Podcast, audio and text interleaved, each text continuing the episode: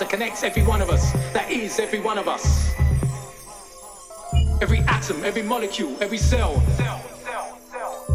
The one divine, eternal, powerful, magnificent cell that we are, connected to the paradise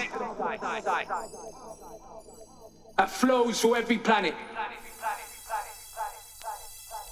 that is above us and below us and is us. We are everything, and everything is us universal rhythm. It's all a universal rhythm.